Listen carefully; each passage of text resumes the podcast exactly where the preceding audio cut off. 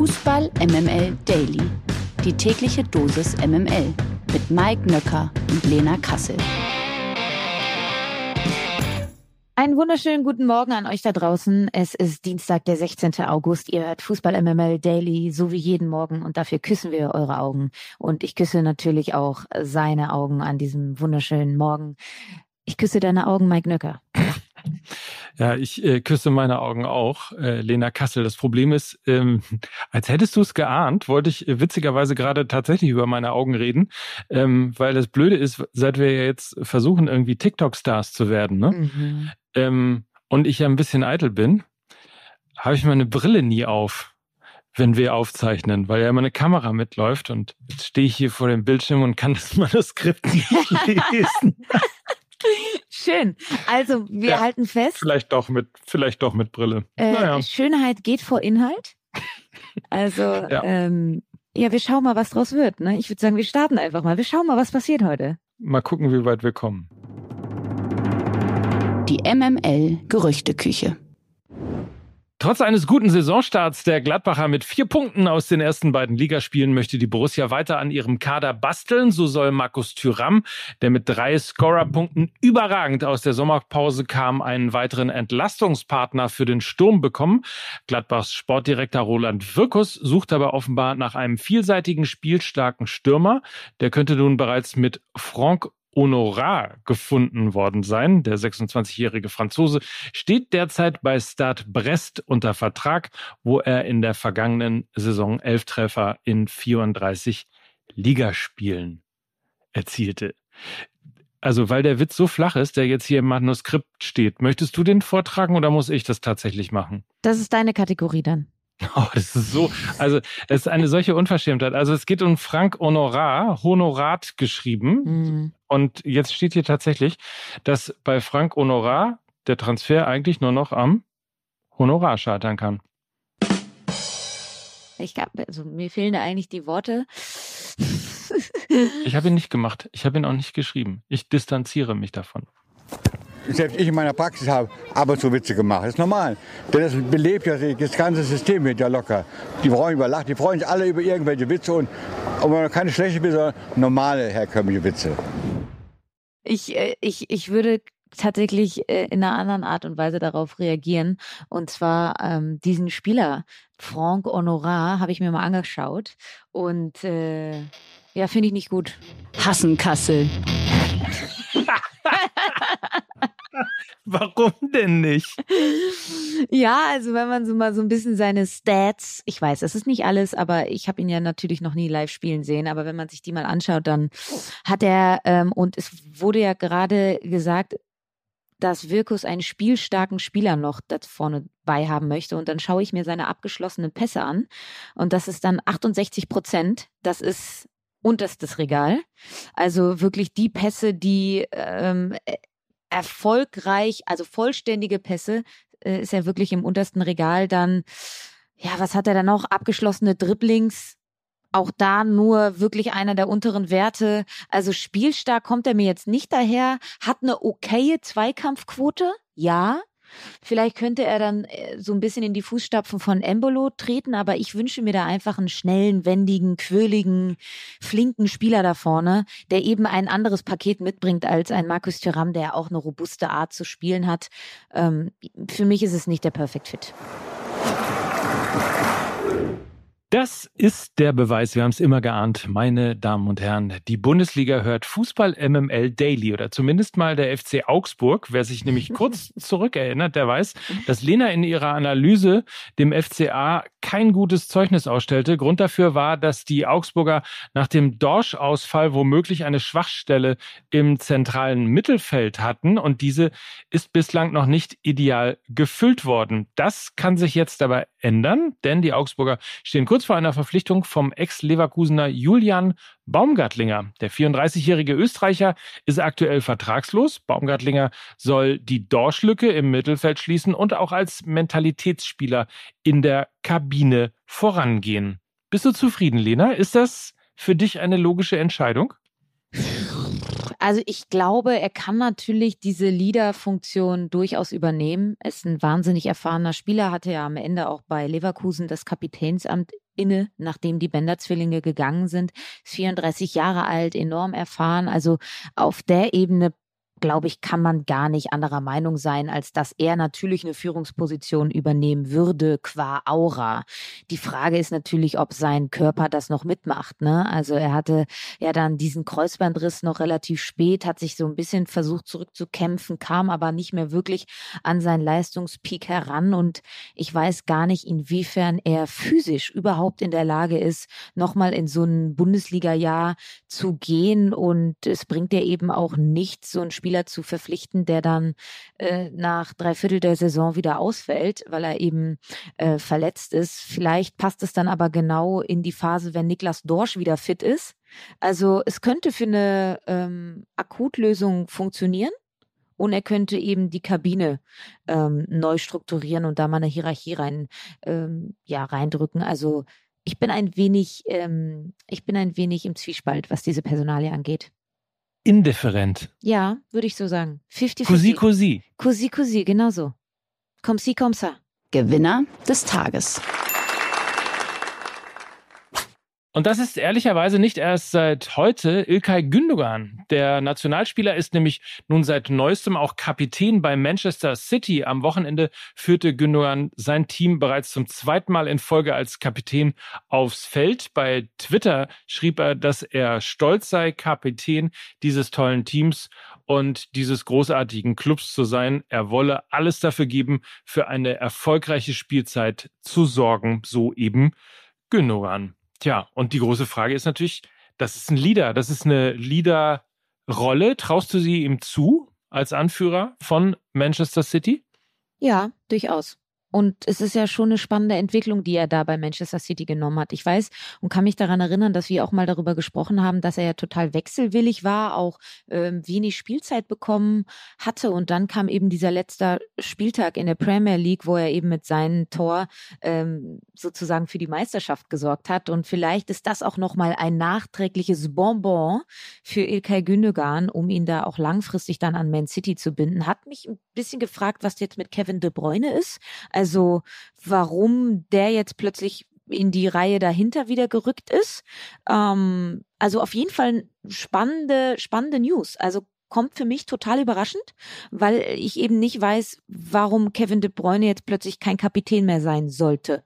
Also das finde ich, das fand ich irgendwie spannend, aber kann tatsächlich so sein, dass man Ilkay Gündogan, der sich ja durchaus wechselwillig gezeigt hat, weil er nicht so viel Spielzeit hatte in der vergangenen Saison, ihm da jetzt einfach auch aufgrund natürlich seines Tores ähm, zur Meisterschaft ein, ein kleines Goodie darlegt. Und ich glaube, er hat natürlich alle alle Möglichkeiten, das auch gut auszufüllen. Ähm, für mich ein toller Typ, reflektierter Typ, öffnet auch ein wenig seinen Geist, hat auch natürlich aus dieser ganzen Erdogan-Geschichte gelernt, hat sich äh, sehr reflektiert äh, gezeigt und für mich ist das ein, ein Leader par excellence. Wir hoffen natürlich, dass mit De Bruyne auch geredet worden ist. Nicht, dass da irgendwie ein Problem entsteht bei diesem fantastischen Fußballer. Aber um nochmal auf Ilkay Gündogan zu kommen, ich glaube, dass das auch nochmal ein richtiger Push sein kann. Ne? Also vielleicht sogar auch etwas, von dem die Nationalmannschaft profitieren kann. Erwartest du da möglicherweise auch ähnliches von ihm, wenn es Richtung WM geht? Also Leader-Typ zu sein? Ja, das Problem ist halt, äh, inwiefern er überhaupt zur Spielzeit kommt. Ne? Wenn wir jetzt auch mal so an einen Musiala denken, der plötzlich äh, sich in die Startelf spielt, äh, war ja eigentlich ein Kandidat, wo man gedacht hätte, der kommt vielleicht eher von der Bank. Und ähm, das heißt, das wird im Mittelfeld äh, qualitativ sehr viel Konkurrenz für Gündogan geben.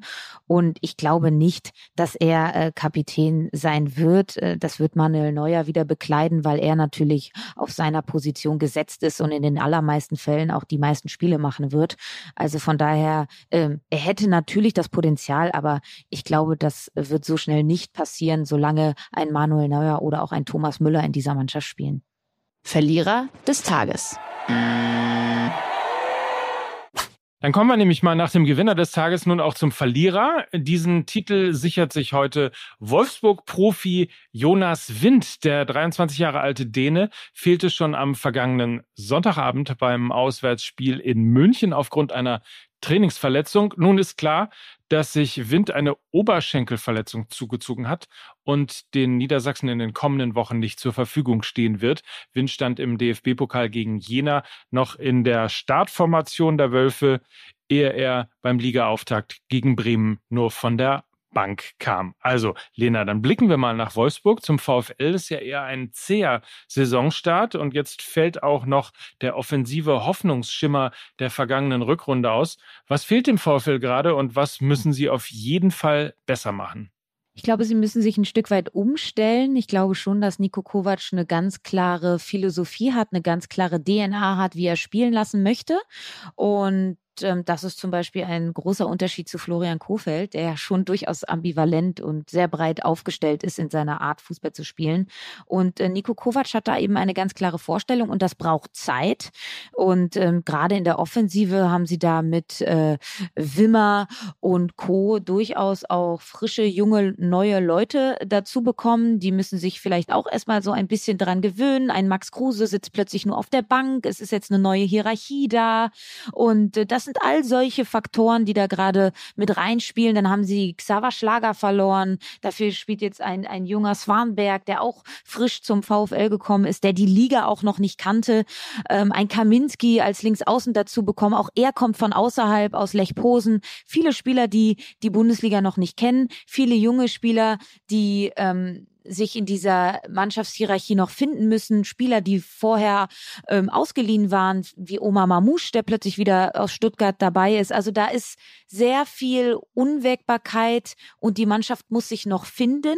Ich glaube aber, wenn Kovac die Zeit bekommt, dann ist das eine Mannschaft, die hinten raus noch ähm, wesentlich, wesentlich besser auftreten wird, weil ähm, rein vom Kader, aber das habe ich ja leider auch schon in der vergangenen Saison gesagt, sind die Wölfe sehr gut aufgestellt. Also sie brauchen halt einfach Zeit, ähm, dass sich da Mechanismen finden können. Und dann, glaube ich, äh, können sie da auf jeden Fall im oberen Tabellendrittel mitspielen. In der zweiten sieht man besser. Wie ist noch gleich unser Folgentitel vom vergangenen Freitag? Ein kühnes Angebot? Naja, zu einem kühnen Deal wird es wohl erstmal nicht kommen, denn nachdem Mäzen Klaus Michael Kühne dem HSV in der vergangenen Woche ein 120 Millionen Euro Angebot machte und sich der HSV über das Wochenende auf das Sportliche konzentrieren wollte, gab es nun ein etwas ausführlicheres Statement von HSV-Präsident Marcel Jansen. Oh, den gibt's auch noch. Naja, auf, den, äh, auf der vereinseigenen Homepage hat er sich jedenfalls geäußert. Jansen erklärte dort, dass er das Angebot als Verbundenheit von Kühne zum HSV sehe. Allerdings seien die Forderungen, die mit dem Angebot einhergehen, nicht umsetzbar. Darüber hinaus stärkte Ex-Profi Jansen der Führung um Jonas Bold und Dr. Thomas Wüstefeld den Rücken und sprach ihnen sein Vertrauen aus. Das klingt doch schon sehr nach der Schweiz. Naja, Mike, hätte, hätte der HSV vor ein paar Jahren vielleicht noch anders entschieden? Und ist das ja als positive Entwicklung dann auch zu sehen? Ich glaube, das Wichtigste ist erstmal, dass der HSV Ruhe hat. Und ich glaube, das ist das, was Marcel Janssen versucht hat mit seinem Statement heute. Er hat die Tür ja nicht komplett zugemacht, aber äh, da stecken natürlich einige Forderungen drin von äh, Klaus Michael Kühne, der erstens ja nicht ganz unumstritten ist und zweitens in solchen Angeboten, die er macht, immer wieder auch für einen Aufschrei sorgt. Da geht es eben um mehr Anteile, die er haben möchte. Dazu muss es eine Mitgliederversammlung geben, die dem zustimmt. Ich glaube, dass Momentum sprach jetzt nicht unbedingt gerade dafür, dass man äh, gleich hier die Tür wieder aufmachte und äh, Klaus-Michael Kühne mit wehenden Fahnen da begrüßte. Da gibt es nämlich eben auch noch die Auseinandersetzung zwischen Jonas Bolt und Thomas Wüstefeld, den beiden äh, Vorständen beim HSV. Äh, ähm, auch das muss geregelt werden. Also ich würde mal sagen, eine positive Entwicklung will ich darin noch nicht sehen. Es ist schlichtweg einfach der falsche Zeitpunkt, ähm, um beim HSV über neue Anteile, über Veränderungen in der Satzung und ähnliches zu sprechen. Ich glaube, es ist nicht der falsche Zeitpunkt, um über Geld beim HSV zu reden, hm. aber e eben so einschneidende, maßgebliche Veränderungen, dafür äh, ist im Moment nicht die Zeit und das hat damit äh, Marcel Jansen auch sehr schlau und eloquent ein bisschen von sich geschoben. Mhm. Obwohl für mich das schon so ein Stück weit wie so eine Wischiwaschi-Aussage klingt. Also oder? Also das ist ja immer, das ist ja immer der Fall, wenn du eigentlich äh, die Tür nicht zumachst, genau. aber weißt, dass es im Moment jetzt gerade nicht geht, ähm, dann klingt das Statement natürlich immer ein bisschen nach Wischiwaschi. Also ich würde mal sagen, meine Prognose ist, äh, das Thema Kühne und HSV und das mit dem Geld und so weiter, das ist noch nicht vom Tisch. Aber ich glaube, erstmal muss in den Vorstand wieder Ruhe reinkommen, dann müssen die Leistungen bei der Mannschaft stimmen, dann muss man irgendwie mit dem Senat darüber reden, was man jetzt eigentlich mit den 24 Millionen Euro macht, die man schon bekommen hat, aber leider nicht mehr für die Sanierung des Stadions einsetzen kann. Also da sind ein paar Aufgaben äh, tatsächlich ähm, Volkspark zu klären und ähm, zu machen. Und ich glaube dann, wenn das alles geriegelt ist, dann hat man möglicherweise bei den Mitgliedern auch wieder einen anderen Stand. Der Kommentar der Woche. Der kommt heute von Simon Rolfes. Der Ex-Mittelfeldspieler von Bayer Leverkusen ist mittlerweile ja Geschäftsführer Sport bei der Werkself und er hat sich gegenüber dem Kicker zur Spielerberater-Thematik geäußert. Zitat, für mich wäre es ganz einfach, der Spieler soll den Berater bezahlen. Vielleicht findet man ein orientierendes Regelwerk, Berechnungsgrundsätze wie das eben in anderen Branchen auch der Fall ist. Außerdem halte Rolfes eine Professionalisierung der Berater in Form von Lizenzen und ähnlichem für erforderlich. Also die Beratergebühr soll der Spieler bezahlen und darüber hinaus sollen die Berater professioneller werden. Ist das eine gute Meinung? Ist das etwas, was dir gefallen würde? Ja, gerade der erste Punkt. Ich habe darüber nachgedacht. Ähm, jetzt mal ganz ganz anschaulich äh, dargestellt. Wenn ich eine Wohnung haben möchte und ich beauftrage einen Makler, dann zahle ich ja auch die Provision und nicht der Vermieter, der mir dann die Wohnung gibt, weil ich dann die Wohnung bekomme. Also weil er sie endlich dann vom Markt bekommen hat. Und äh, also für mich ist das so logisch, äh, dieser Vorschlag von Simon Rolf ist das natürlich natürlich der Spieler das Beratergehalt zahlt, weil es nun mal sein Berater, sein Manager, der, der alles in die Wege leitet. Und warum sollte immer der aufnehmende Verein diese Beraterkosten zahlen? Für mich ist das ein Status quo, der komplett überholt ist, gerade wenn wir sehen, dass die Berater sich äh, wahnsinnige Fees in die Verträge schreiben lassen. Wir haben ja letztens noch über den Berater von Boré gesprochen, der 50 Prozent Weiterbeteiligungsrate hat und so weiter und so fort. Also komplett crazy geworden. Von daher sollen sie doch alle machen, soll halt dann nur der Spieler zahlen. Ist wahrscheinlich, mu muss man mal gucken, ne, ob das dann alles so passt, weil wenn es dann eine Ablösesumme von 250 Millionen Euro gibt, das ist ja nichts, wo letztendlich der Spieler äh, eben davon profitiert, sondern eher der Verein. Auf der anderen Seite kriegt er wahnsinnig viel äh, Gehalt, logischerweise. Also ich, ich finde den Gedanken auch ehrlicherweise relativ spannend und muss sagen, komisch, dass da noch nie jemand vorher drauf gekommen ist, ähm, weil es irgendwie so total nahe liegt. Wahrscheinlich muss man es ein bisschen regeln. Aber ich Fakt ist doch, dass man mal so langsam was beim Thema Berater und Honorar Honorare und Handgeld und sonst was irgendwie äh, regeln muss, das liegt doch total auf der Hand. Die Ohrfeige. Die kassierte heute UEFA-Präsident Alexander Schifferin von keinem geringeren als Jürgen Klopp. Der sieht den Profifußball hinsichtlich der Spielerbelastung auf einem völlig falschen Weg, wie er in einem Interview mit dem Kicker sagte, Zitat, das Problem in diesem Geschäft ist tatsächlich, dass es zu viele unterschiedliche Interessensvertreter gibt. In England sind es die Premier League, die Football League und die FA. In Deutschland ist es die Liga und der DFB. International sind es die FIFA und Kontinentalverbände wie die UEFA und überall ist Champions League. Alle ziehen, keiner denkt an die Spieler, nicht einer Wirklich nicht. So klopp. Ja, und weiter, wenn die Spielergewerkschaften für die Spieler sprechen, heißt es, die nerven. Und wenn ich selbst etwas sage, kommt Alexander Schäferin aus der Ecke und macht eine polemische Aussage, dass andere Leute viel mehr arbeiten müssten. Das weiß ich. Das muss mir Herr Schäferin nicht sagen.